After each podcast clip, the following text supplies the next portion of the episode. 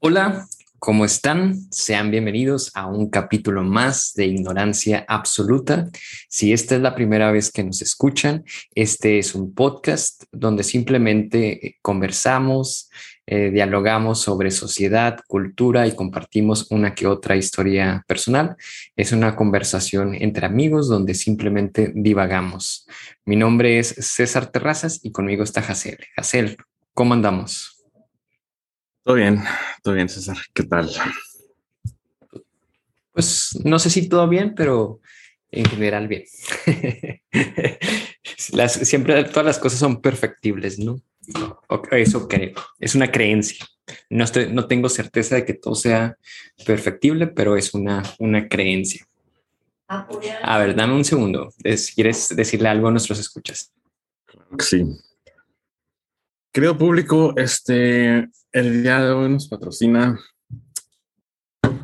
Eh, no nos patrocina nadie, entonces, de hecho, por eso queremos pedirles que manden dinero, por favor, a nuestro Patreon.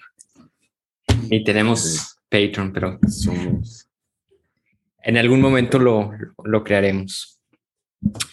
Eh, ¿Qué cuentas, Casiel? ¿Qué ha sido de tu vida en estas últimas dos semanas?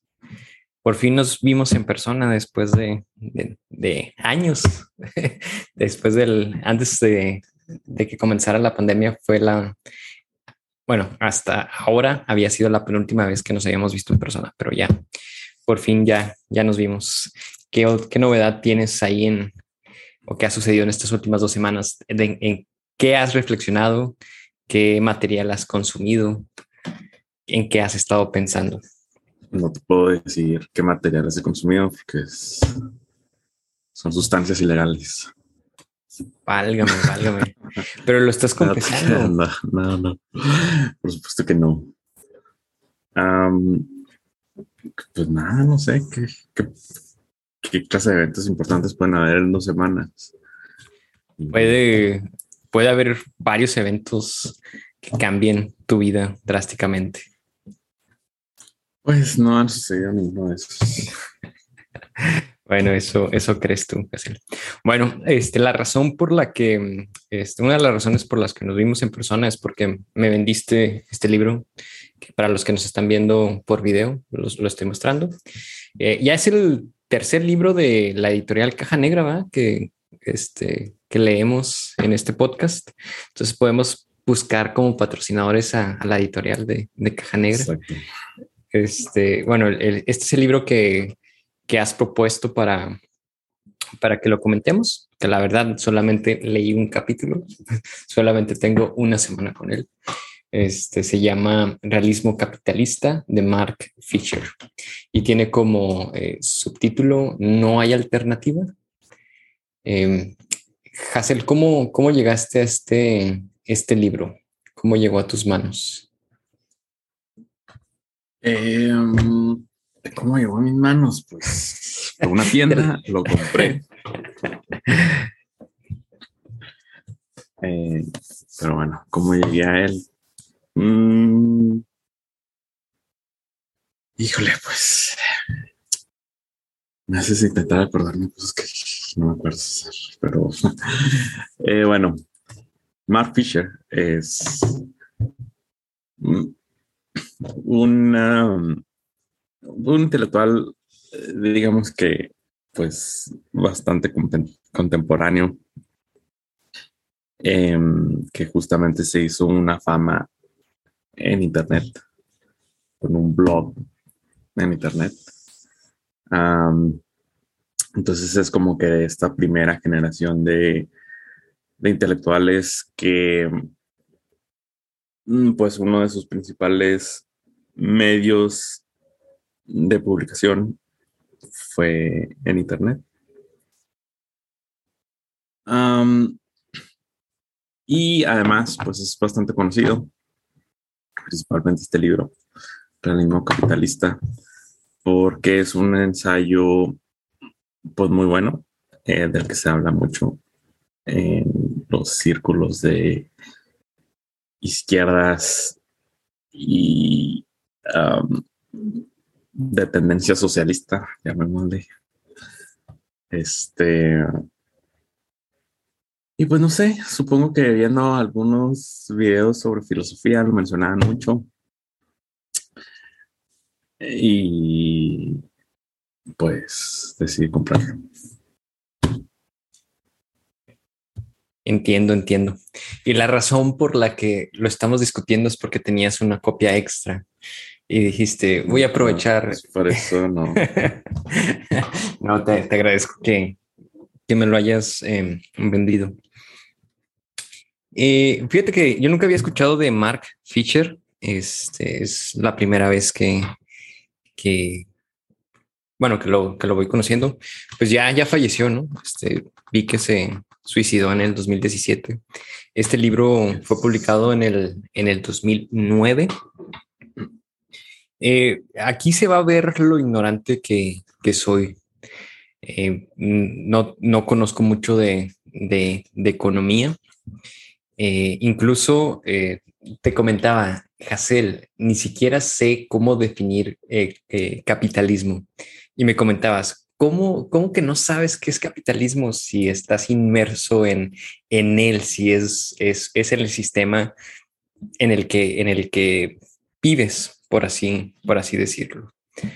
Pero siento que muchas veces em, se, es, un, es un concepto que se puede, el capitalismo se puede eh, incluso eh, definir de manera, de manera incorrecta. ¿no? Mucha gente lo puede asociar eh, simplemente con, con el hecho del dinero, ¿no? Capitalismo igual a, dinero, que no necesariamente, ¿no? O sea, incluso pues el dinero existe por, o los sistemas de trueques existen desde, desde hace muchísimos años, ¿no? Antes de que el capitalismo existiera. Entonces, eh, pues para serte sincero, eh, no, no tengo así como una noción eh, grande de lo que significa el capitalismo, ¿no? O cuáles son las características del capitalismo. Eh, investigando un poquito, pues vi ciertas características, pero pues adelanto que, que puedo estar equivocado, ¿no? que mi entendimiento no es el, no es el correcto. por lo que investigué, eh, igual corrígeme, si, si digo alguna tontería, alguna incoherencia. Todo tiene que ver. Muchas tonterías, incoherencias. bueno, eh, creo que esa es una de las características de nuestro podcast, ¿no? De que somos ignorantes absolutos y que divagamos y que podemos. Tontos e incoherentes. sí, eh, pero una de las características del capitalismo o uno de los fundamentos tiene que ver con quiénes son los dueños de los medios de, de producción y entiéndase con eh, medios de producción todo aquel recurso que me permite ya sea crear un producto o ofrecer un, servicio. Entonces, en el capitalismo, quienes son los dueños de, los medios de producción son este, la propiedad privada, ¿no? Eh, eh, contrario a, por ejemplo, este, otros sistemas, por ejemplo, el comunismo, que, o sea, los mismos trabajadores son dueños de los medios de producción, ¿no? al, contrario de, bueno, y en el capitalismo es la propiedad eh, privada eh, quienes este, son los dueños de estos medios y los explotan para obtener alguna este, ganancia. E, eso es, eso es lo que entiendo como una de las características principales del, del capitalismo. Eh,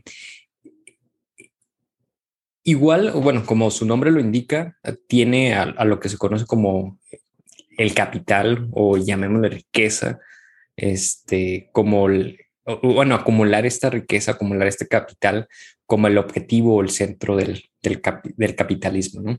Entonces, eh, en este sistema, pues algunos individuos, empresas, eh, buscan este, este, esta acumulación de riquezas o esta acumulación de, capital. Eh, y también, eh, pues esto permite que haya como clases socioeconómicas, ¿no? Que lo, conocemos, ¿no? Como la clase alta, la media, la baja, este, que generalmente la clase alta es quien, quienes conforman o, los, o son los dueños de los medios de, producción. Em, y pues es quien eh, es quien es dueño de estos medios. Eh, sin embargo, se, supone que una de las premisas del capitalismo es que permite que haya una movilidad social, ¿no? O sea, que si tú naces en, un, en una clase social, este, puedas o tenga la oportunidad de, de, cambiar este, de, de, clase, ¿no? Algo que a lo mejor en otros, en otros sistemas, por ejemplo, como en el feudalismo, no, no sucedía, ¿no? O, este, o, nacías en, en, o eras parte de una cierta familia y ya estabas condenado a, a vivir cierta, ciertas circunstancias sociales o económicas. Que aquí eh, podemos entrar a debate de que a lo mejor eh, muchas de las condiciones de algunos estados o, de algunos em, de algunas sociedades capitalistas, pues tampoco hay tanto esta movilidad social, pero pues, se supone que es uno de los de una de las premisas, ¿no? Eh, no sé, Hassel, o sea, hablamos de la propiedad privada y pues también hablamos de la de las empresas, ¿no? O sea, este tenemos esta empresa privada este, que tiene, se supone, autonomía este, para, para hacer uso de los medios de producción y, generar riqueza. Eh, otra de las características eh, que, que, investigué, que vi, es sobre el libre mercado, ¿no? O sea, que se supone que hay totalmente libertad de la oferta y la demanda de estos, de estos productos, este, y esa misma libertad dicta, este, por ejemplo, los precios, o la, o la distribución de, la, de, la, de los productos o, de los servicios. Y también pues promueve la, la, competencia, ¿no? O sea, este, como se rige por la, por la oferta y la demanda, este, las empresas pueden buscar eh, ofrecer mejores productos o, o, mejorar, ¿no? Que se supone que la innovación también es como, em, eh, o, sea, es como tiene que ser parte del sistema eh, capitalista. Eh, por ejemplo, algo que me, ponía a reflexionar mucho es qué papel juega el, Estado ¿no? o los gobiernos en, en, estas, en estas propiedades privadas. ¿no? Que ahí entra otro concepto que es como el neoliberalismo, ¿no? o sea, que busca que el Estado eh, intervenga lo menos posible en, eh, pues en todo este eh, eh, sistema de, de, generación de, bienes y de servicios y de, y de mercado, ¿no? mercado libre. Entonces, eso fue lo que, lo que entendí o las características del, del, capitalismo, ¿no? muchas veces antes de o la concepción que yo tenía del capitalismo eh, lo relacionaba mucho con el consumismo, eh, que acá en el consumismo, este, pues es algo que, que vemos en nuestras sociedades, ¿no? Eh, que ya se produce tanto, o sea, se produce tanto y, y la gente, o sea, el, mismo sistema nos, nos empuja a estar este, consumiendo constantemente eso que se va creando, ¿no? Eh, entonces, como que siempre eh, asociaba el capitalismo con el consumismo, porque tenemos todas estas empresas, todas estas sociedades con fines de lucro, que, o sea, se supone que uno de los objetivos es el ir generando más, más riqueza, entonces están explotando todo este capital para este y están produciendo de más y obligan o buscan que haya más, más consumismo, ¿no? Pero a lo mejor estoy diciendo incoherencias, ¿no? Entonces, eh, mucho se dice de si el capitalismo es el mejor, el mejor sistema, ¿no? Mm, uh, no lo sé. Hay como, no sé si estas son críticas propias del capitalismo eh, siéntete en la libertad de interrumpirme, Hassel, y decirme, César, estás diciendo totalmente muchas incoherencias. Pero una de ellas es este consumismo desmedido que puede traer otras consecuencias, ¿no? Por ejemplo, problemas ecológicos, de el buscar estar, em, eh, desarrollando más o, que el, centro sea la generación de, más productos o por la generación, la acumulación de capital, este, no nos enfoquemos en otros aspectos que puede ser como, como el planeta, ¿no? Este, que nos estamos concentrados en, generar más cosas. O incluso eh, cuestiones psicológicas que, este, que vemos al humano como también como parte nada más del, capital, ¿no? O incluso este, que, al haber clases sociales eh, y una distribución no equitativa de la riqueza, pues puede haber desigualdad, ¿no? O sea, te, digo, a lo mejor estoy diciendo incoherencias, eh, pero es lo que, lo que comprendo, ¿no? Y en este libro, Mark Fisher, em, Realismo Capitalista, a lo que se refiere con realismo capitalista es una idea eh, muy, muy difundida de que el capitalismo no solo es el único sistema económico viable, sino que es imposible imaginarle una alternativa, ¿no? A, eso, a eso se le llama realismo, o Mark Fisher le llama realismo capitalista.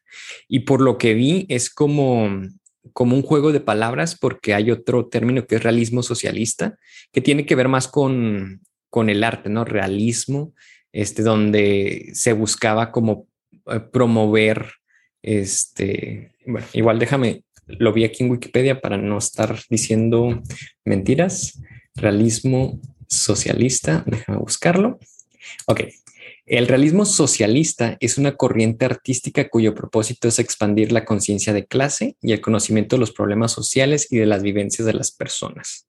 Fue la tendencia artística impuesta oficialmente durante gran parte de la historia de la Unión Soviética, particularmente durante el gobierno de Stalin en la República Popular China y en general en la mayoría de los países socialistas. por lo que vi es como un juego también de palabra realismo capitalista, pero es un, se hace, hace referencia a esta idea que, bueno, aquí dice mm, el libro que no se sabe realmente a quién se le atribuye. Unos dicen que Chichek o como, no sé cómo se pronuncia Chichek o algo así. Este, ajá, o a Frederick Jameson, ¿no? De que es más fácil imaginar el fin del mundo que el fin del capitalismo, que así es como se llama el primer capítulo del libro. Es más fácil imaginarse el fin del mundo que el fin del, del capitalismo. Eh, eh, y creo que ahí también va eh, ligado el, subtítulo del libro, ¿no? Que es, no hay alternativa, es como una, una pregunta. Este, en realidad, este, no hay otro, no hay otra opción más viable que el capitalismo. Yo no lo sé, pero es una pregunta. No, no, dinos, César. mira, este capítulo nos vas a tener que dar una respuesta, porque si no. Ya ha sido una de Ya sé, no. Yo traigo todas las respuestas. Mm. Bueno. A ver, Casiel, dime en qué lo incorrecto que estoy.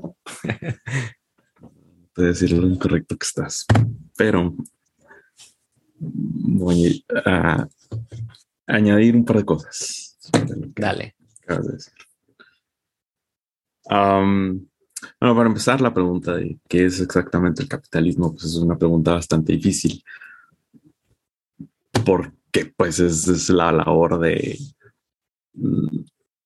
de toda una, toda una línea de filosofía que intenta hacer responder esa pregunta y de economía, ¿no? Em, incluyendo este libro están dentro de, esa tradición donde se intenta traer un poco de luz y esclarecer un poco este de lo que es el capitalismo. Pero bueno, en grandes términos, pues, ¿qué es? Pues, como decías, es un sistema económico. Es un sistema económico que nació por ahí del siglo XVI. Eh, unos dicen que en, bueno, en Europa, que específicamente en este, Holanda, otros que en Francia, otros que en Inglaterra. Y es un sistema que surge de un modo de organizar la economía que es distinto a los anteriores. Em, no es un sistema eh, planeado, ¿no? No es una filosofía, no es una teoría eh, que, que se haya planificado, ¿no? Y que se haya desarrollado dentro de estos países. Sin embargo, ah, está altamente relacionada con un tipo de filosofía que también surgió eh, pues en el modernismo en, Europa, que es el liberalismo.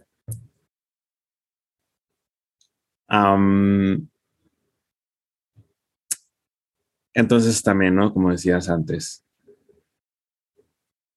anteriormente existen otros modelos económicos y otras maneras de organizar eh, las actividades económicas dentro de las sociedades. Por ejemplo, en la antigua Grecia, Roma, eh, la economía dependía mucho eh, de la mano de obra esclava. tanto así que, por ejemplo, Aristóteles llega a decir que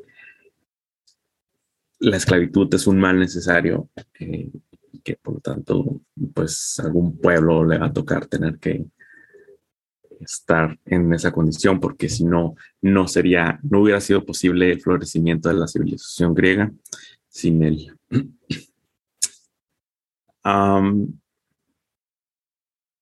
Mm, y luego, pues, pasamos también a otras, otros modelos como el feudalismo que ya mencionaba, ¿no? Durante la Edad Media y hasta llegar a la modernidad. ¿Cuáles son las características del feudalismo? Pues es que mm, una clase aristocrática, una clase noble, que es la poseedora de las tierras, el mayor número de tierras eh, en una sociedad y las clases campesinas para poder sustentarse, para poder producir este, los productos que venden, no son dueñas de esos territorios, sino que los señores feudales dejan, les permiten a los campesinos trabajar las tierras em, a cambio de un, em, pues de una renta, ¿no? Una renta en, especie, en un principio. No de que, ah, pues si tú me tienes que dar al mes, no sé, ¿no? Que dos marranos, una vaca, eh, tantos kilos de, de este, lana, eh, tantos kilos de frutas y así, ¿no? Y ese era el acuerdo. Eh, ese era el acuerdo. Obviamente que también existían las ciudades y, y es ahí de donde viene el término burgués, que es lo que se refiere. Son un burgués, al menos originalmente lo que significaba era una persona que tiene un sustento, que trabaja para obtener un sustento, pero no a través de un, de un trabajo físico, ¿no? de, un esfuerzo físico. Entonces eran las personas de la ciudad que, mm, bueno, sé, no tenían trabajos como recaudadores de impuestos o lo que sea. entonces, ¿qué es lo que sucede durante esa etapa del, de Europa? Pues hay varias versiones, ¿no? De cómo es que nace el capitalismo. Eh, una te dice que nace en Holanda porque en Holanda se empieza a ver que nace el mercado especulativo. entonces ahí es donde empiezan a hacer eh, el, el, pues los mercados en base a crédito ya especulación y donde nacen las primeras burbujas eh, de estas asociadas con el capitalismo.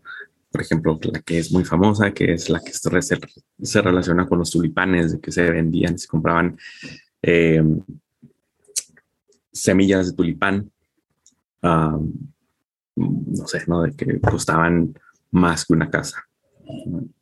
Todos esos pues, precios eran enormemente súper elevados precisamente por la especulación. Entonces dicen algunas personas que ahí es donde nace precisamente el capitalismo, no por todo eso. Otras personas dicen que en Francia, porque en Francia, con el Estado absolutista monárquico, eh, se pasa de estas, los señores feudales, de estas eh, rentas en especie a los campesinos, a rentas en monetarias. No, de que tú me tienes simplemente que pagar una cantidad de renta uh, al mes o a lo que sea.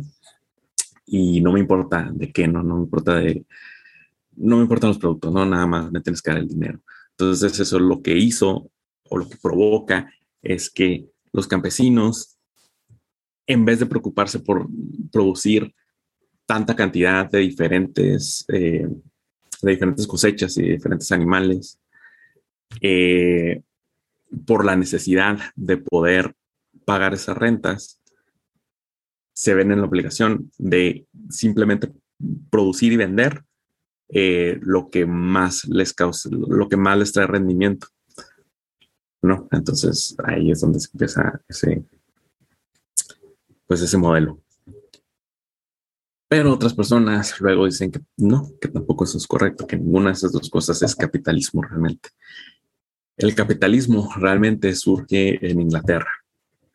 Y surge en Inglaterra porque en Inglaterra, a diferencia de Francia, em, la clase aristocrática, los terratenientes, los que son dueños de las tierras, empieza a imponerse un modelo distinto.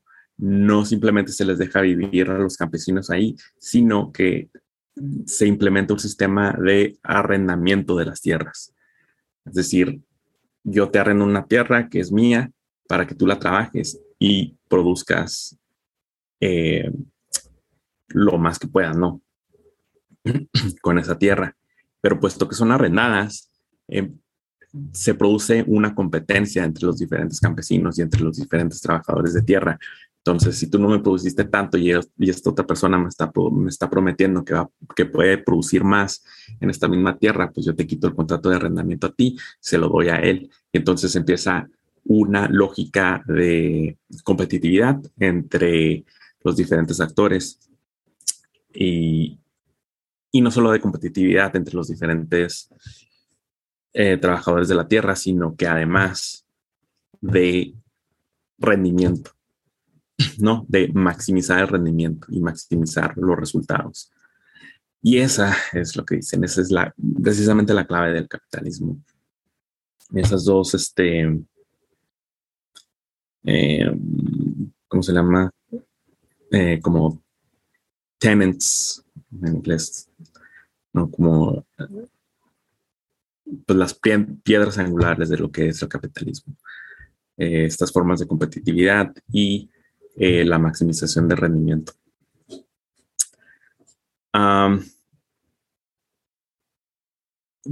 todavía hay otros también, por ejemplo, de Max Weber, que dice, uno de los primeros sociólogos, que dice que el capitalismo surgió por la ética protestante, porque existe ya de antemano una ética eh, en los países protestantes que hace énfasis en en una vida de trabajo, en una vida de trabajo que se supone que es la recompensa por sí misma. Eh, entonces, por esta ética de trabajo y por esta ética protestante, pues es que empiezan a surgir estas formas de, de economía ¿no? capitalista. Ah, otros también dicen que está muy relacionada con la revolución industrial, puesto que la revolución industrial es justamente eso, la mecanización de la fuerza de trabajo y de innovaciones en tecnología, pues entonces eso produce o acelera las formas de producción y por lo tanto hace que la gente pueda empezar a acumular dinero, que es el capital, y entonces se desarrolla esta economía del capitalismo. pero entonces, el capitalismo no es el hecho de que, o sea, el, capital no es simplemente la, la, acumulación de dinero. El capital es precisamente el cúmulo de una parte de dinero como para poder o para poder hacerse de medios de producción de los medios de producción a los que entonces por esas razones ya no tienen acceso los obreros, la clase obrera o la clase campesina. Y entonces los obreros entran en un proceso de lo que se le llama eh, proletarización. ¿Qué es la proletarización? Pues es eso, que los obreros ya no venden su trabajo, o sea, no, perdón, ya no venden los productos que trabajaron, ¿no? O los productos que cosecharon, o las cosas que, que, no sé, tejieron y, y demás, ¿no? Sino que puesto que ya no tienen los medios de producción, solamente les queda vender su trabajo, o sea, vender la mano de obra, vender los servicios. y puesto que se venden los servicios, lo que, y es la gran innovación en el capitalismo, es que Em, los productos que se producen en el mercado ya no son productos que las personas desarrollen por sí solas, ¿no? Son productos que se desarrollan por una mano de obra pagada y el producto entonces es, eh, pertenece al capitalista y el capitalista al venderlo pues se queda con la mayor parte de, o bueno, una gran parte de, de esa ganancia que se produjo con la mano de obra este, comprada, ¿no? Y de esa manera se crean unas nuevas relaciones entre las diferentes clases sociales, porque eh, porque estas formas de relacionarse ahora están mediadas por el mercado. Eh, están mediadas por el mercado de oferta y demanda, ¿no? Como tú decías ahorita. Y lo están de esa manera porque toda nuestra actividad se vuelve un producto que vender, ¿no? O sea, si yo quiero trabajar, eso ya es un producto porque los capitalistas es lo que están comprando, ¿no? De ti, están comprando tu mano de obra. Entonces, por lo tanto, tu mano de obra eh, es lo que vendes en el mercado y por lo tanto la relación entre el, el empleado y el empleador es mediada a través del mercado. Em, y em, pues anteriormente en otros modelos no sucede eso porque, digamos, en las clases feudales, quienes son dueñas eh, de las tierras, pues como ya decíamos, ¿no? Es la clase aristocrática. Pero la única manera en que pueden mantener ese, ese status quo, ese tipo, ese, pues ese estado en la sociedad, es por medio de la fuerza. No porque, ¿qué pasa si los obreros, que obviamente van a ser más, o los campesinos, que ocupan esas tierras un día dicen, no, pues sabes qué, ya no te queremos pagar nada, eh, queremos simplemente quedarnos con todo lo que producimos ya no te vamos a dar nada. ¿Qué es lo que previene que eso suceda? Pues simplemente el uso de la fuerza, el uso de, tener un, ejército, el uso del ejército, de tener eh, Em, pues medio, ¿no? De, por medio de la fuerza, imponer esos estados, esas relaciones. Pero en el capitalismo, pues ya no es así, porque ya no está, ya el mediador de esas relaciones ya no es la fuerza, sino es justamente el Estado. Diga, perdón, el mercado, no el Estado.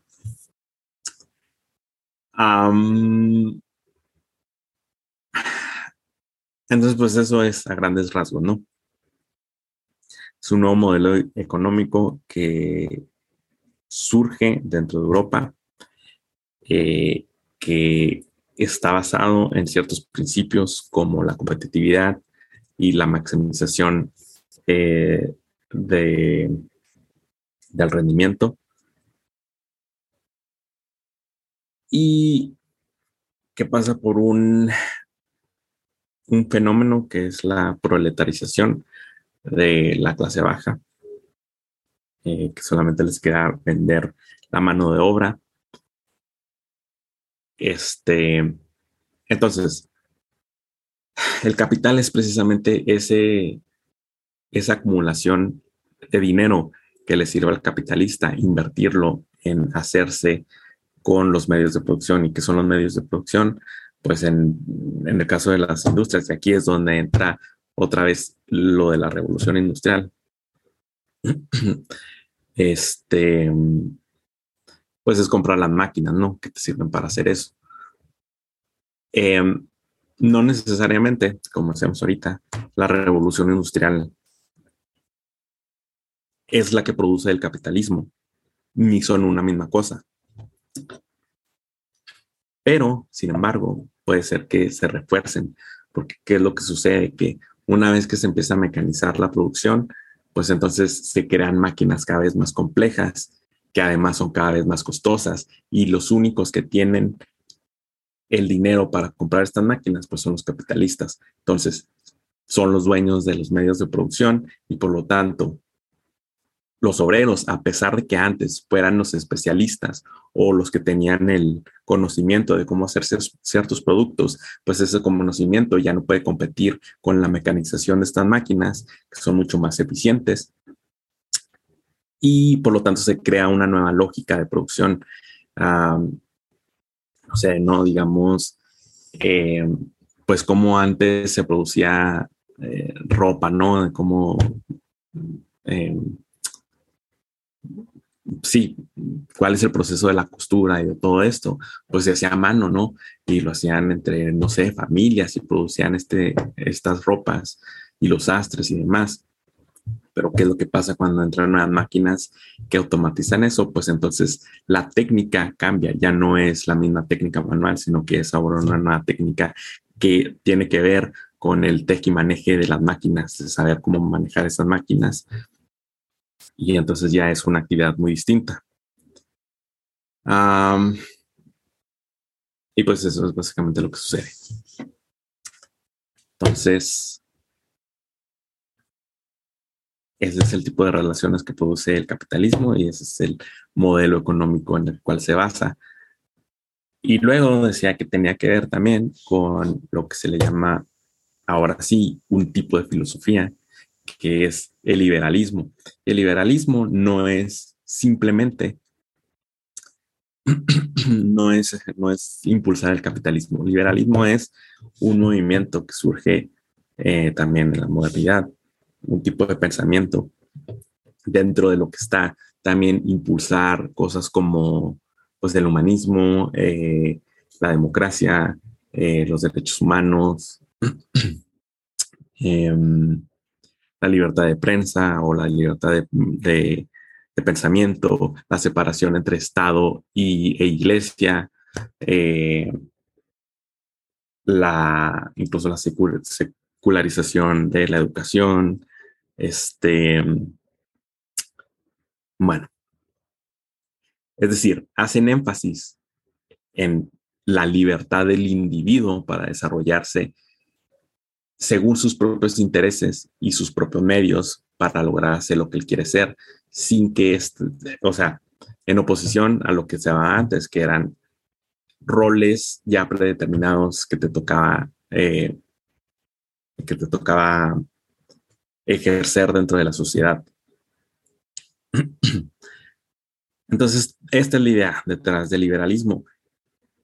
Pero la razón por la que está vinculada con el capitalismo es porque el liberalismo junto con todo eso que acabo de decir, que está relacionado por esta noción de la libertad personal y el derecho de, de desarrollarse a uno mismo, a lo que uno quiere ser y a, como uno quiere ser, ahí es donde entra también el libre mercado y el impulso en el liberalismo de libre mercado.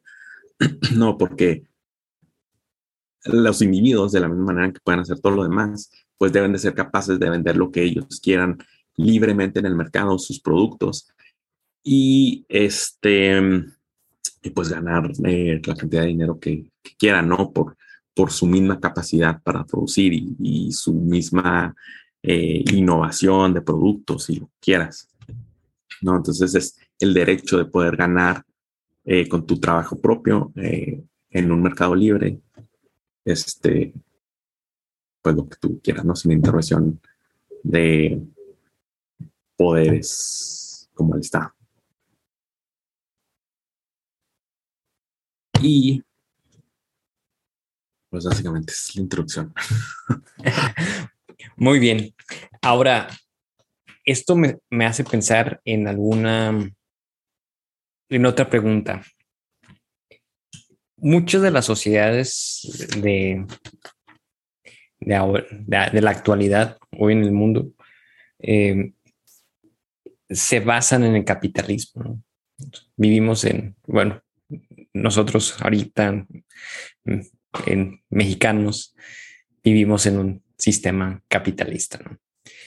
Eh, hay, otros, hay otros pueblos que son menos capitalistas que, que otros, pero la pregunta es, ¿Qué provocó o por qué es un, sistema dominante eh, ahora?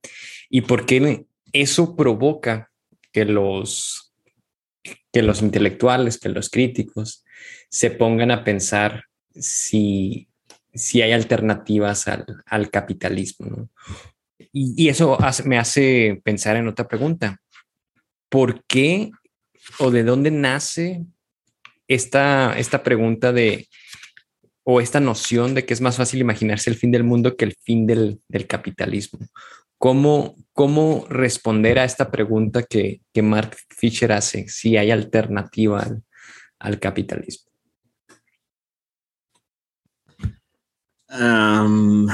Tengo que leer el libro. Tienes que leer el libro. No, bueno, pero em, o sea, también todo esto tiene que ver con... Mm, pues con las consecuencias del capitalismo, ¿no? Como decíamos. Es un modelo económico, sin embargo, es un modelo económico que impone ciertas relaciones y una reorganización de la sociedad. Dentro de esta reorganización de la sociedad, pues un gran sector obviamente que queda abajo, ¿no? Y ahí digo, o sea, bueno, hay que aclarar también que capitalismo no significa libre mercado, ¿no? Una sociedad o un estado que interviene o que es una economía planeada puede ser una economía planeada y ser capitalista. O sea, capitalismo simplemente significa que existe este mercado y que existen capitalismo, capitalistas em, que son capaces de invertir en, en su empresa em, y de contratar gente, ¿no? Para, para producir esas ganancias, o sea, plusvalía. Este, pero bueno, ya a partir de que se impone este modelo Eh, bueno, la primera pregunta que sería es, es ¿por qué, por qué se expandió, no? A todo el mundo. Bueno, y, una, respuesta, una de las respuestas es que Inglaterra, al ser este primer país que adopta, en el que se desarrolla el capitalismo, pero además, independientemente de eso, es el, primer país que más abierta adopta esta idea de libre mercado, a diferencia del resto de Europa.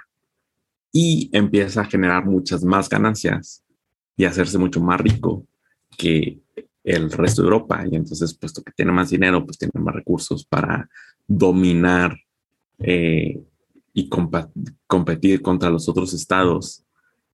Y entonces los otros estados, simplemente por necesidad, tienen para poder competir contra el mismo, este, contra Inglaterra, eh, bueno, contra Gran Bretaña, eh, pues tienen que también adoptar ese mismo modelo si quieren poder ser competidores y obtener, poder desarrollar tantos recursos.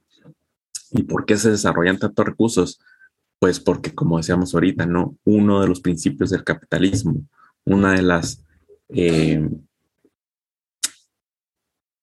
pues de las constantes o de las variables eh, del capitalismo es esta idea que está en el corazón, que es la de maximizar eh, los, los resultados, maximizar este, la producción. No, entonces, ¿qué es lo que sucede? Entramos en un ciclo, en un ciclo, en un círculo este, vicioso o virtuoso para algunos, eh, donde volviendo otra vez al ejemplo que decíamos del arrendamiento, pues qué es lo que sucede ahí, que no es simplemente que si yo le doy las tierras, las tierras que yo tengo a alguien para que las trabaje y me produce cierta cantidad, eh, pero entonces como entramos en una dinámica de competitividad y la otra persona es capaz de producirme más, entonces entramos en esa lógica, no de que siempre se está buscando cómo poder producir más y puesto que siempre se está buscando cómo producir más, pues siempre se maximizan y entramos en un aceleramiento de la economía o del, pues sí, de, la economía e incluso del avance tecnológico, ¿no? Pero no nada más tecnológico, porque obviamente, como si tú eres un campesino, César, y estás compitiendo contra otro, ¿cómo le vas a hacer tú para, para poder producir más y poderle ganar esas tierras a a tu otro contrincante campesino? ¿Cómo le harías? Sí, parte es buscar esas formas, eh, utilizar tecnología, buscar eh, formas que me permiten, este, bueno, iba a decir producir más, pero sí, pero dentro de esas formas es el uso de las tecnologías, ser, eh, ser más productivo en, bueno, las tecnologías me pueden hacer, ayudar a ser más eh, más eficiente eh, y eso a, la vez me, permite producir más. También conocer eh, o, investigar o desarrollar ciencia que, me permita este, pues producir más. O sea, yo creo que el desarrollo de ciencia y tecnología lo podemos, podemos resumir, que es una, es una de las posibilidades. Sí, bueno, tecnología en vez de ciencias, digamos, técnica, ¿no? Cómo mejorar la técnica que te puede ayudar a producir o a mejorar la calidad de, eh, de ese pues de esas plantaciones, lo que sean. Eh, pero otro es trabajar más horas. También. Este, o hacer que tus trabajadores trabajen más horas. Eh, y entonces todo eso es parte de esto, ¿no? Todo eso es lo que está envuelto o amarrado en esta lógica de la maximización. Incluso esta misma lógica que se impone de el rendimiento. Los mismos filósofos del liberalismo, sobre todo en Inglaterra, que es, por cierto, desarrollan un término justamente para esto, que es el eh, enhancement, creo. y es, o sea, es una palabra clave dentro del liberalismo eh, británico. Pero además lo mueven a la idea del, de derecho y del derecho natural. Entonces, por ejemplo, una idea que se impone en, en, eh, pues en la, en la comunidad, en la sociedad británica es esta idea del derecho natural, de que tú estás justificado, o más bien de que aquel que puede mejorar la tierra, y con mejorar se refieren a hacerla productiva y a producir lo más eficientemente posible, tiene derecho a esa tierra porque no solamente la está utilizando de la mejor manera en la que puede ser utilizada, sino que además está beneficiando a toda la humanidad, no porque está produciendo eh, para el resto de la humanidad y entonces está mejorando la humanidad, está, es un benefactor de la humanidad. Y esa es una idea, ¿no? Que se, que se inserta en el derecho natural. Ahora, ¿qué es lo que sucede con esa idea? Que esa es justamente la idea que utilizan los británicos en su colonialismo y es la idea por la cual se justifica quitarle todas las tierras a todos los este, indígenas de, de Estados Unidos y a los africanos, porque como ellos no pueden producir la tierra de la misma manera que los ingleses pueden o que los británicos pueden, entonces los británicos son los que tienen el derecho natural de tomar esas tierras, porque aunque no parezca, aunque desde nuestra perspectiva ahorita juzguemos como algo moralmente mal, para ellos era algo moralmente bueno, porque realmente era una, un beneficio hacia la humanidad hacer estas tierras productivas y hacerlas este, fértiles, eh, que no las están aprovechando los indígenas. Entonces de eso pues se desarrolla toda una serie de eh, pues consecuencias del colonialismo, pues que ya conocemos, ¿no? que son consecuencias que siguen sintiéndose estos, días.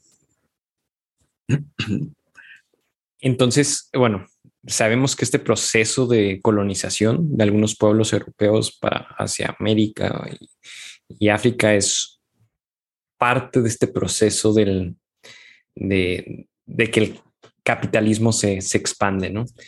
Eh, eh, pero otra pregunta que tengo es, ¿qué hace que persista hasta nuestros días? Bueno, es, es eso, ¿no? Esa misma idea que dices de, un bien a la humanidad, de esa maximación, eh, maximización de, producción, mm, de riqueza. Y creo que esos son dos elementos, pero ni siquiera es el elemento más importante de por qué no podemos o por qué no se puede frenar o por qué no se pudo frenar porque se expandió, que es la tercera cosa, que es la competitividad. Porque la, la idea de la competitividad, pues no nada más tiene que ver entre los campesinos que compiten entre sí, sino, como ya decía también hace rato, es la competitividad entre los diferentes estados, puesto que Gran Bretaña estaba produciendo riquezas más más recursos y más riqueza, por lo tanto. Entonces, la única, la única alternativa que les quedaba al resto de los países, si querían poder competir contra Gran Bretaña, era replicar ese mismo modelo, ¿no? Y entonces entramos en ese mismo ciclo. La única manera que tienes para eh, competir contra Europa, pues es adoptando la misma mentalidad y, y no nada más entre países, no, sino entre todas las personas. O sea, la única manera que yo tengo de poder competir contra alguien más dentro del mercado es, es adoptando la misma mentalidad, ¿no? Este, entonces es una lógica que se impone por esa razón y que se refuerza constantemente eh, por eso mismo. ¿Y por qué plantearse esta pregunta de si hay algún, hay alternativa al, capitalismo? Bueno, así que ya, ya, lo quieres conectar con el libro.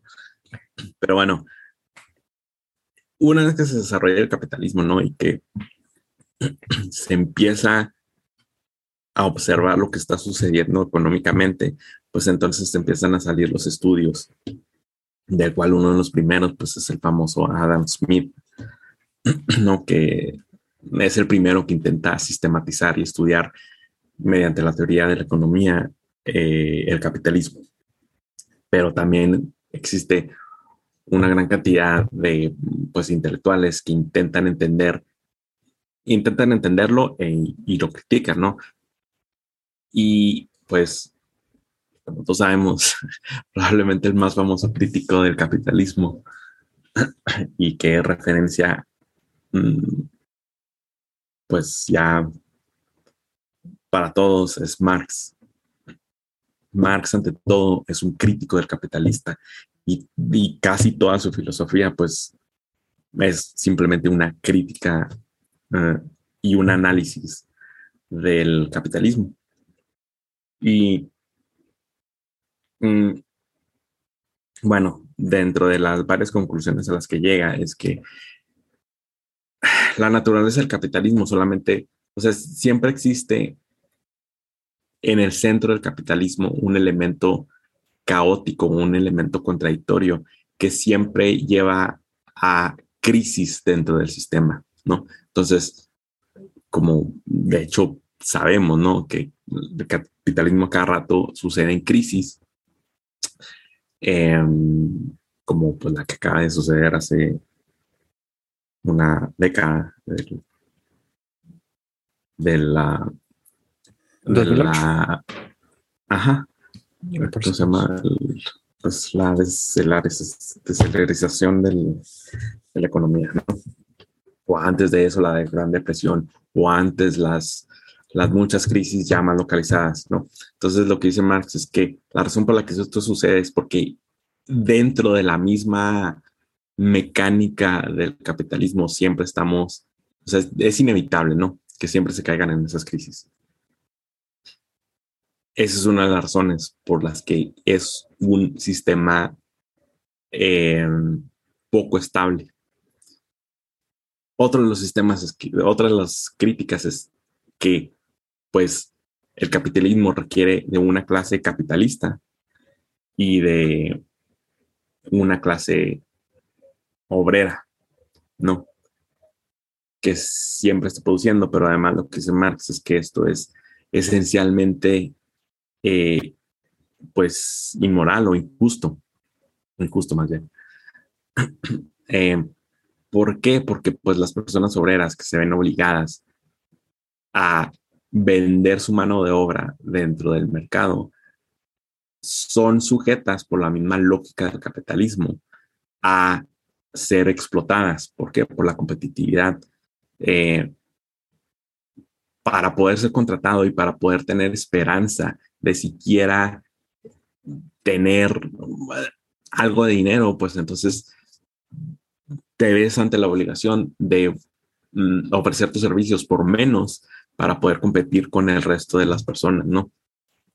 Y si hay un, si hay un exceso de, de personas o de trabajadores y poca demanda, pues entonces aún así la presión es todavía más fuerte. Y bueno, esa es una, ¿no? Pero dentro de estas dinámicas y relaciones del capitalismo, pues hay muchas de ese estilo, ¿no? Por ejemplo, eh, los monopolios. El, si un capitalista eh, logra imponerse eh, porque logra ganar más dinero a su competencia, pues entonces pueden manipular simplemente, o sea, hacer lo que quiera, ¿no? Ofrecer sus productos a los que quiera y puesto que no hay competencias de esos productos, si la sociedad de consumo eh, quiere sus productos, pues va a tener que pagar lo que el capitalista quiera por él. Ahora me dirás, bueno, pero pues para eso están las políticas antimonopólicas, ¿no? Pero es que esa es la cuestión justamente, ¿no? Que las políticas antimonopólicas pues son son intervenciones del Estado y es una característica de, la economía planeada y por lo tanto lo contrario al libre mercado. ¿No? Entonces, mm, el capitalismo, por su naturaleza, crea muchas injusticias, ¿no? Entre la clase alta y la clase baja y hace que muchas personas sufran mucho por eso. ¿No? Y pues ya dentro, en la misma época de Marx, pues existía, o sea, no sé, las personas trabajaban 18 horas al día, eh, los niños tenían que trabajar toda su niñez en condiciones terribles, eh, con accidentes espantosos, eh, si pedían mejores condiciones de trabajo, si se ponían en huelga, no tenían forma de oponerse por la disparidad de poderes contra los patrones.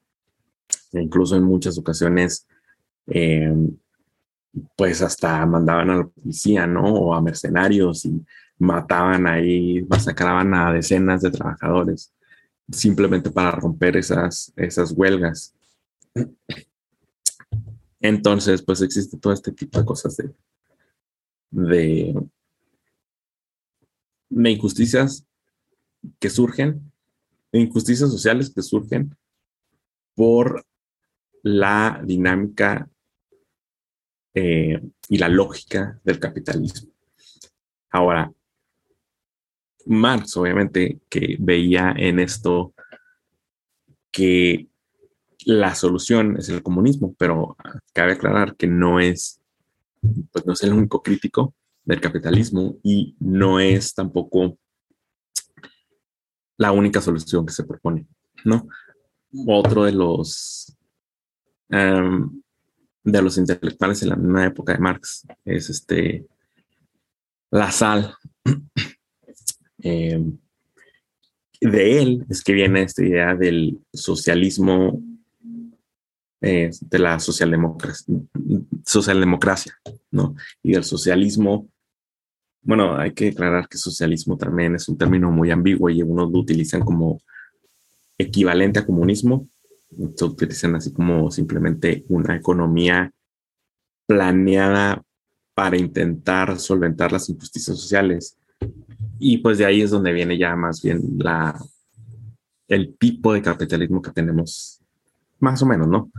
Actualmente, ¿no? Que es el Estado interviene y crea normas y regulaciones para evitar este tipo de injusticias, eh, e incluyendo pues leyes, ¿no? Como las leyes del trabajo, de que las personas no pueden trabajar más de cierta cantidad de horas a la semana y todo este tipo de cosas, ¿no? De protección de las condiciones de trabajo, de que los niños no pueden trabajar y demás, ¿no?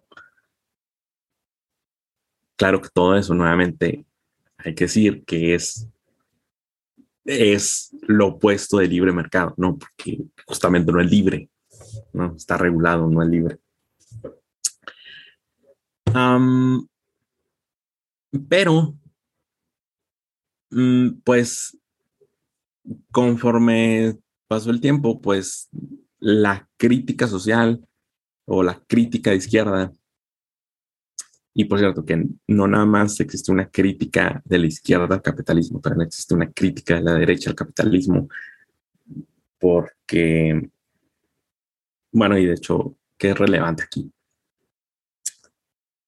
Eh, dentro de todas estas críticas, pues se hacen críticas o se hacen un análisis del capitalismo que no solamente em, se detienen a observar este tipo de injusticias que suceden, ¿no? de las que estamos hablando, sino de otras dinámicas sociales que surgen a causa del capitalismo, pues tal vez menos evidentes que, mm, pues no sé, ¿no? Eh, por ejemplo, que el capitalismo tiene su propia tipo de enfermedades mentales que, que se producen por, la, por el tipo de sociedad que produce el capitalismo, lo que decías ahorita, ¿no? El consumismo. Por la misma lógica del capitalismo, se crea una sociedad donde nos enfocamos simplemente en el consumismo y el consumismo es en última instancia que intentamos resolver eh, que todos nuestros deseos van dirigidos a, a productos del mercado, em, pues con tal de, de querer ahogar eh, situaciones o problemas que existen dentro de la sociedad, pero que se sustituyen por, por simplemente el, consumismo, ¿no? El consumir productos, ¿no? Y entonces, ese es un tipo de descomposición social. Mm, y bueno, no, o sea, hay, hay un sinfín de cosas, ¿no? Pero uno relevante, por ejemplo, que yo diría ahorita que del que ya habíamos hablado antes, es cómo el capitalismo puede producir una sociedad más tonta. y yo en algún capítulo te ponía el ejemplo de el History Channel. Decía que pues hay que ver el History Channel, ¿no? El History Channel hace algunas décadas atrás se llama History Channel porque es un canal donde se trataban programas sobre historia, ¿no? Y de eso se trataba y toda la programación ahí eran de programas de historia y de la historia universal y de historias este, nacionales y demás. ¿Y qué es ahorita? Pues es un canal donde simplemente están los, las casas de empeño y los alienígenas, alienígenas ancestrales. ¿no? Y eso es toda la programación que está ahí. Entonces, ¿qué sucede? ¿Cómo es que un History Channel termine siendo esto? Bueno, una forma de explicarlo es justamente por este problema de la competitividad. Eh, ¿Por qué? Porque obviamente que una sociedad de masas, de consumo, eh, la mayoría de las personas va a tender eh, por un tipo de producto o por un tipo de, de, consumo más fácil, ¿no? Si tú tienes dos opciones de algo que es difícil, que te reta mucho, una vez, vamos a utilizar otro ejemplo. Si tú tienes un elevador como una opción para subir a la Torre Eiffel y otra irte por las escaleras, ¿por qué se va a ir la mayoría?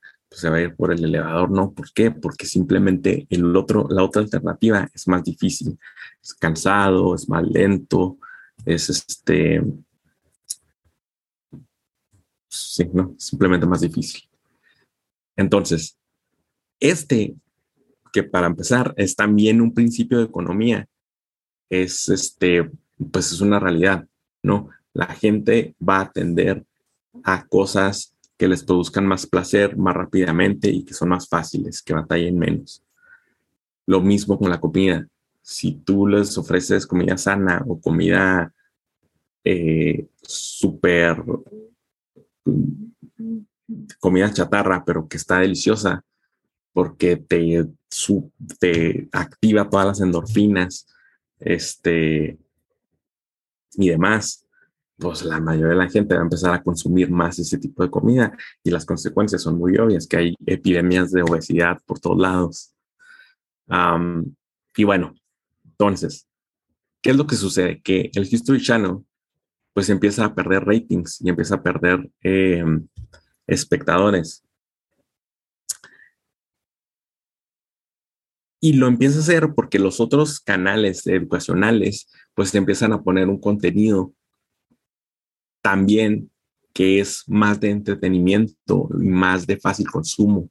Y entonces la gente empieza a consumir ese en vez del el, contenido un poco más difícil o más aburridón de, de programas de historia, ¿no? Entonces, si el History Channel quiere poder sobrevivir y poder seguir compitiendo contra los otros canales, ¿qué es lo que tiene que hacer? Pues va a tener que hacer lo mismo, va a tener que empezar a producir em, programas de más, pues más sensacionalistas, más simples, una narrativa más simple, más de entretenimiento y demás. Y este es un proceso que otra vez entramos en este, en esta espiral.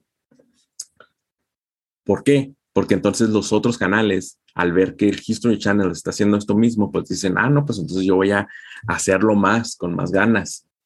Y entonces empiezan a ganar otra vez un poco más de, de televidentes y le, se los quitan al History Channel. El History Channel dice, ah, no, pues ahora estoy perdiendo más, entonces yo lo voy a hacer más. Y entonces, eh, pues ya, ¿no? Como decía, es una espiral donde cada vez entra más en esto y terminamos en esto, ¿no? En los alienígenas ancestrales y los, este, los gorditos que ahí te explican de la pistola que van a empeñar. y ese es un tipo de análisis y de lógica que podemos ver en muchos sectores de la sociedad, ¿no? Eh, y que pues sirve para eh, explicar muchos de los problemas que observamos actualmente en la sociedad.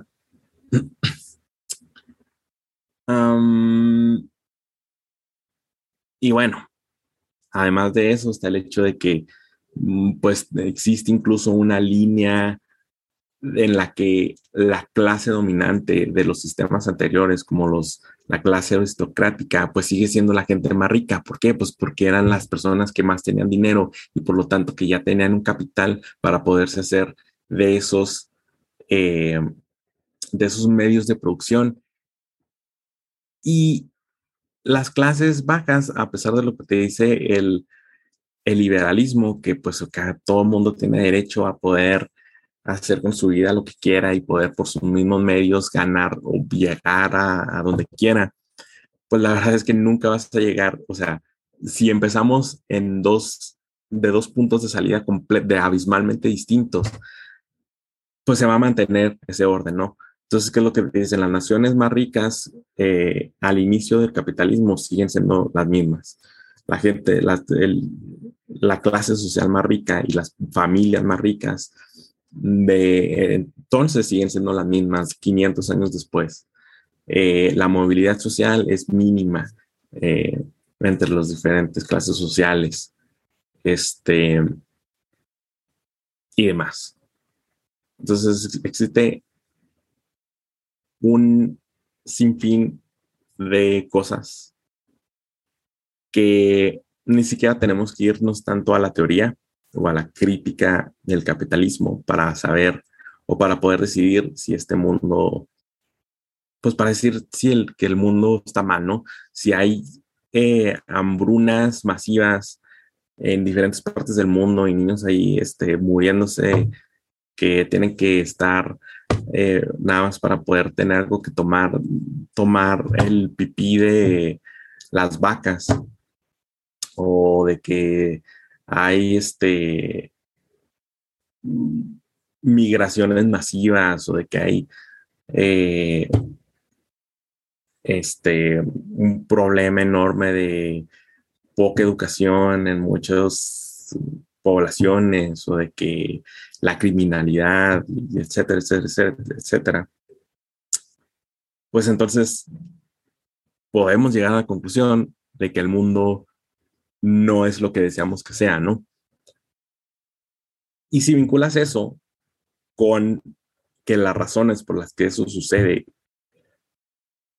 están eh, relacionadas y que tienen que ver con el capitalismo, pues es la razón de por qué plantearse la pregunta de una alternativa. Bueno, pero aquí está la aseveración de que es más fácil pensar en el fin del mundo que en el fin del capitalismo. Porque no nada más pensar, hay alternativas, podemos este, buscar algo que, sea más justo. Pues hagamos el ejercicio ahorita. ¿Cuál es la? Descríbeme una alternativa. No, no, no. O sea, yo no la tengo. Pero o sea, ¿por qué llegar a esa conclusión? ¿Porque no se ha definido alguna alternativa? Porque, ¿O no se ha implementado exitosamente alguna alternativa? creo que vamos más allá de eso.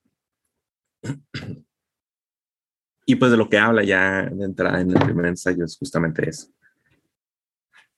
Em, que también utiliza a muchos otros pensadores, sobre todo el posmodernismo, que hacen una lectura del capitalismo ya un poco más distinta, incluso utilizando cosas como el psicoanálisis em, y otro tipo de cosas eh, que, que hablan de las relaciones entre el capitalismo y la ideología o los procesos mentales. Y bueno, sin ir muy lejos, el nombre, realismo capitalista. ¿Qué quiere decir? Que vemos el capitalismo como la realidad misma. O sea, no es simplemente un sistema económico como cualquier otro. No es uno entre muchos. no es un elemento del mundo, ¿no?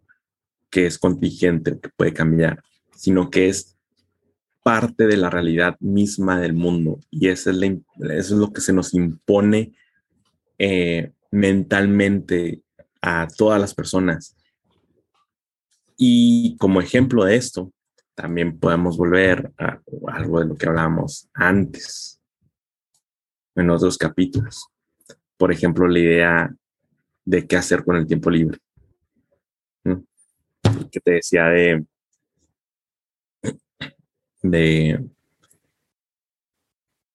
de esta idea, ¿no? De, que una, persona, una, una señora y que va a vivir con una tribu de no sé dónde y que están haciendo algo, ¿no? Están haciendo una, una especie de reto o algo así para, pues, no sé, para capturar o para pescar o no sé, algo así, ¿no?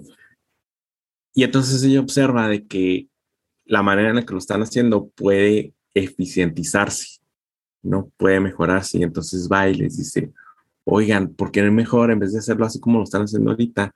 ¿Por qué no lo hacen así? Y así lo pueden terminar, terminar más rápido y van a tener más tiempo libre. Y entonces ellos dicen, le dicen así como que, o sea, no, no, no, no te entiendo lo que me estás diciendo. No entiendo lo que estás diciendo porque ¿a qué te refieres con tiempo libre? Si el tiempo es justamente eso, ¿no? Es la manera en la que estamos este, utilizándolo, es, eso, es la actividad, es esto que estamos haciendo ahorita. Entonces, ¿qué, es este concepto de tiempo libre? Entonces, los en Occidente y en la mayor parte del mundo ya tenemos una mentalidad de no poder disociar, o sea, es una manera de pensar que ya está presente en nosotros, que es esta idea de maximizar eh, las cosas, maximizar ganancias, maximizar el tiempo, maximizar las actividades. y ese es, una, ese es un ejemplo de cómo el, el capitalismo produce mentalidades que son internalizadas ya en nosotros mismos y que nos hace pensar de ciertas maneras. Em, y eh, pues por lo tanto, ah, eso es a lo que va, ¿no? Con esta idea del realismo capitalista. Y esas es un poco las ideas que exploran en este libro, de, cómo no es simplemente eh, explorar entre diferentes formas de organizar la sociedad o de modelos económicos, sino de que la razón por la que no podemos salir de él o no podemos concebir una alternativa es porque ya existe una estructura ideológica de la que no podemos escapar, de la que es muy difícil escapar. Y aquí, de hecho, dentro del mismo primer capítulo hace una referencia a un artículo que fue muy famoso de un autor que se llama Fukuyama. de que lo escribe después de la caída del muro de Berlín. Y la caída del muro, muro de Berlín simbolizó para muchos, pues, la caída final de la Unión Soviética y por lo tanto la caída ideológica de la última esperanza de un, una alternativa al capitalismo. Y el Fukuyama este, lo que dice en su artículo es que básicamente es que esa alternativa pues era pura ilusión y de que no hay ninguna alternativa. O sea, es simplemente al sistema al, al que inevitablemente íbamos a llegar y del que no hay un sistema eh, posterior a él. Entonces, por eso es que dice que es el fin de la historia. Mm, que no haya más historia a partir de él. Y además, pues, ahí también hace un poco de referencia contra Marx, porque Marx hereda de Hegel la idea de la dialéctica histórica. Y para Marx, pues el fin de la historia es algo así como el comunismo, ¿no? O sea, eh, para Marx tiene esta idea de que la historia se mueve dialécticamente, o sea, que, que siempre va en, en, un progreso, siempre se va mejorando a sí misma las sociedades y por lo tanto la última etapa para llegar al comunismo, que era como que el equilibrio de todas las tensiones, este, donde ya no había una necesidad de nuevos conflictos que generaran algo nuevo, pues era el comunismo. Y la etapa anterior era justamente el capitalismo y de hecho hace unas predicciones, Marx, que dice que inevitablemente el capitalismo iba a caer por medio de una revolución en las sociedades más avanzadas como Francia o Inglaterra o Alemania. Eh, porque simplemente así es como, esa es, toda la lectura de Marx histórica, así es como avanza la historia.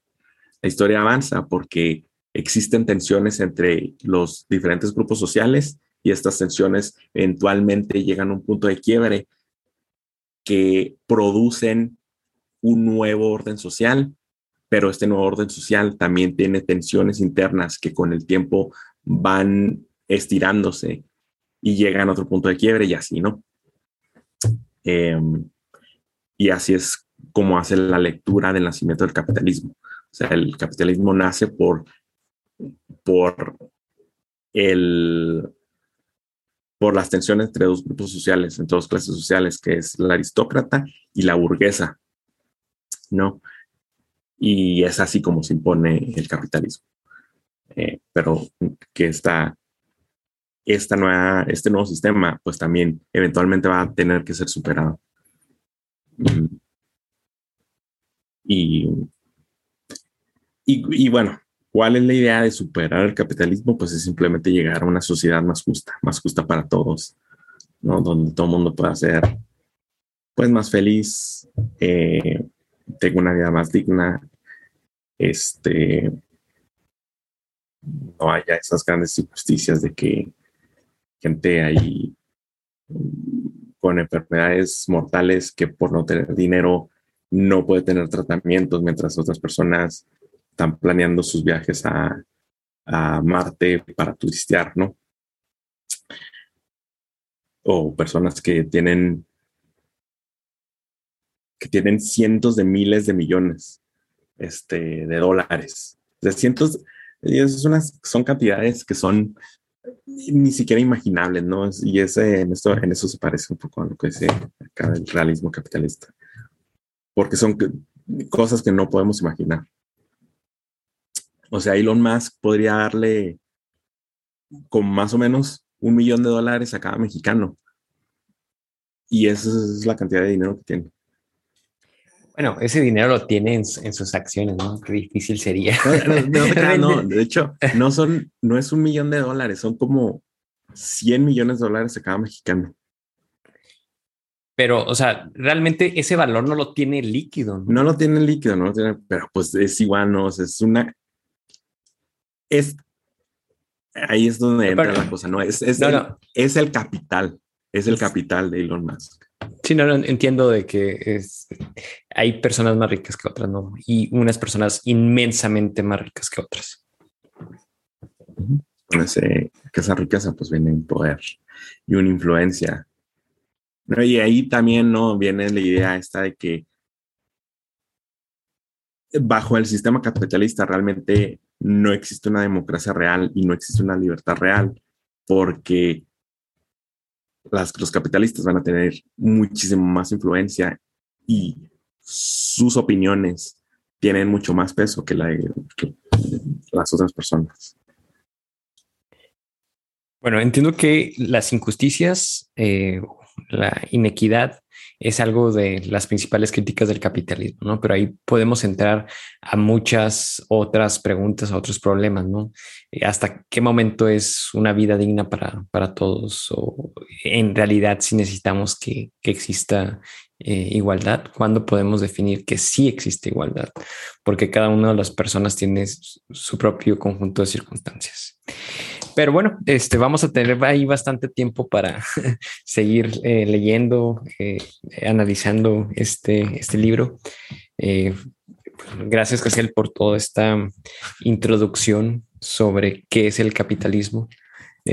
no sé cómo vamos a nombrar este capítulo. ¿Qué es el capitalismo? ¿Qué diablos es el capitalismo? Una breve introducción del capitalismo por Hassel no me siento con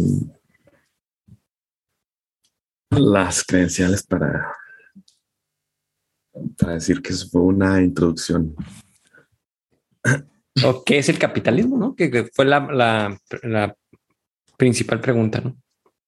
No sé qué opinas. Ah, pues sí.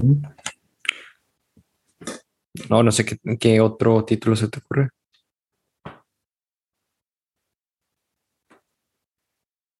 Mm. divagando sobre el capitalismo. Puede ser. No sé, ¿qué te gusta? Sí, me gusta más eso, divagando sobre el capitalismo. Va, que va. ¿Algo más que quieras decirle a nuestro numeroso público? Vamos a tener que cambiar. Eh, hay que hablar mejor de alienígenas ancestrales o de otras cosas para para tener más Exacto. oyentes. Hay que sernos cómicos. ¿Por qué crees que Joe Rogan es el podcast más grande que existe? Por las polémicas, ¿no? Quizá.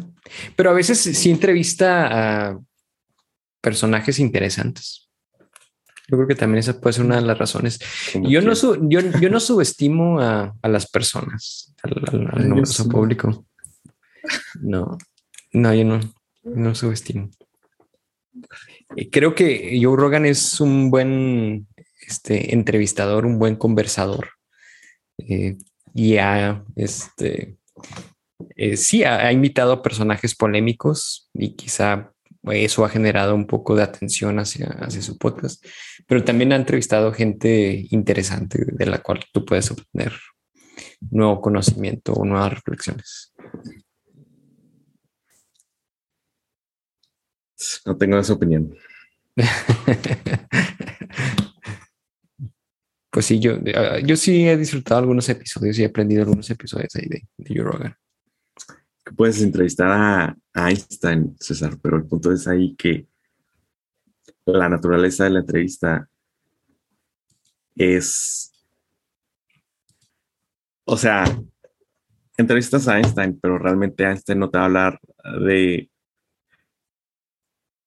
a, un nivel alto sobre la teoría de la relatividad, no sobre física teórica, sino que lo estás bajando a un nivel, no, estás atontando para la gente.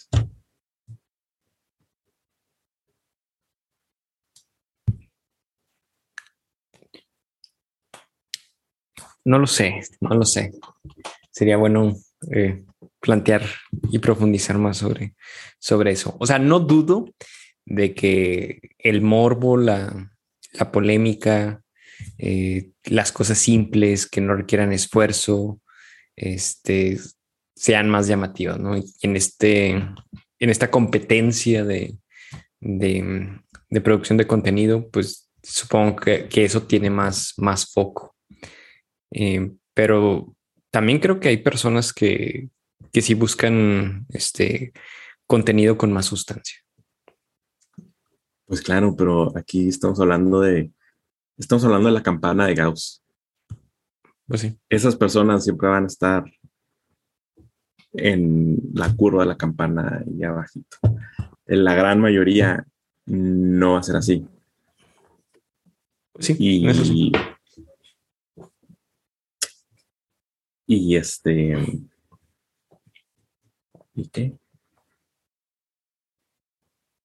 Pues sí, eso. No sé, yo creo que hasta me siento, me siento, eh, creo que no quiero subestimar a, a las personas por dos razones, o a la mayoría de las personas por dos razones. Una de ellas me hace sentir mal, me hace sentir mal, este, y dos, creo que no es una buena estrategia este, pensar este, mal de las personas. O sea, es mejor como que pensar Eso no es pensar mal de las personas. Eso es pensar en las tendencias que todos tenemos. Ah, bueno. Nosotros no sí. somos excepciones de nada de esto. Ah, Incluso a nivel bioquímico, así es como Ah, claro, claro, estamos programados. Claro, claro. Eh, por ejemplo, me gustó mucho el lo que mencionabas ahorita de la, de la comida, ¿no? me sentí relacionado.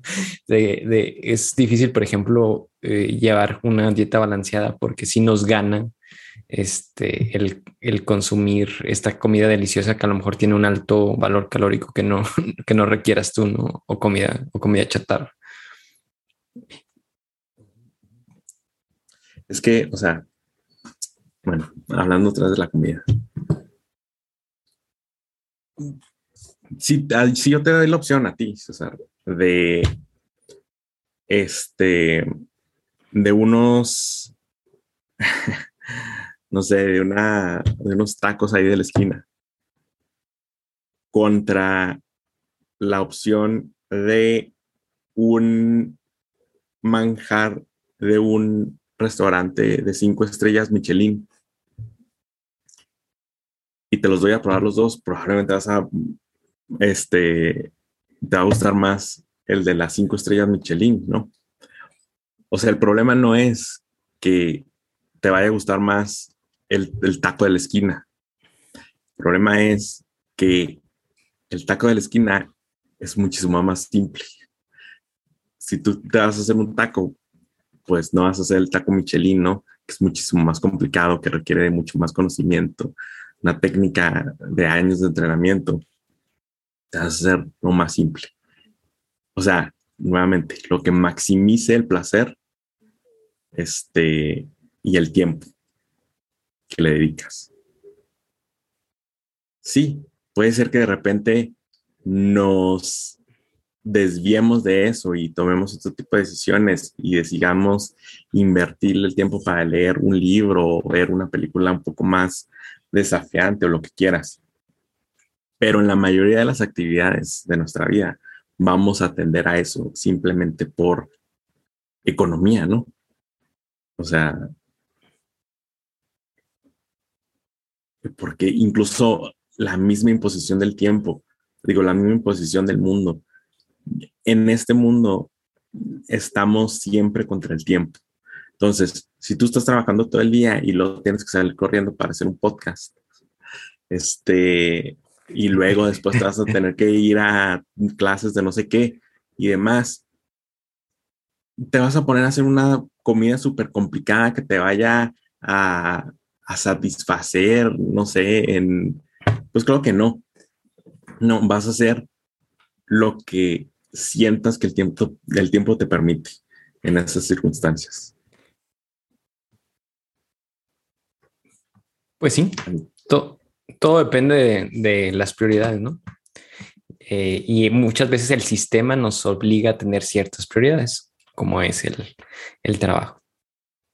Exacto. Bueno, Jesús, como siempre, un gusto. Hay muchos temas que, que comentar. Em, sobre todo, mm, creo que algo que podemos comentar en los próximos capítulos es qué posibilidades las nuevas tecnologías abren este, para los sistemas económicos eh, y qué consecuencias también incluso filosóficas eh, puedan traer, ¿no? Que ya hemos comentado un poquito, pero que este, eh, sé que muchas personas creen que el capitalismo se puede transformar gracias a las nuevas condiciones. Ahorita hablábamos de la revolución industrial, que no necesariamente fue, o sea, este, o, provocó que hubo el capitalismo, ¿no? Pero fue una circunstancia que, que igual permitió este, la proliferación del capitalismo, ¿no? O, por ejemplo, la circunstancia de que este, había pueblos inexplorados por parte de, estas, estos países europeos, ¿no? Que la conquista también fue una circunstancia. Entonces, no sé qué, qué las tecnologías, qué nuevas circunstancias puedan, puedan crear, ¿no? Bueno, Hazel, eh, pues muchas gracias. Eh, palabras finales para este nuestro numeroso público. Mm, no, ya se nos fue mucho tiempo. Ya no hay tiempo de palabras finales. hay que maximizar el tiempo y vamos por unos taquitos de la esquina. Exacto. Con un gansito. O también. o también este pues detener el reproductor y ver un programa ahí de alienígenas ancestrales. O si te faltó trabajar, este, si tienes que seguirle dando trabajo, este, todo eso, todo eso. Pero pues igual ahí cobra tu renta, ¿no? Este, o al menos de que haya alguien que este, haga el mismo trabajo por menos dinero. Pero pues quién sabe. Todo eso que acabas de decir es muy preciso. bueno, este, pues aquí detengo el eh, recording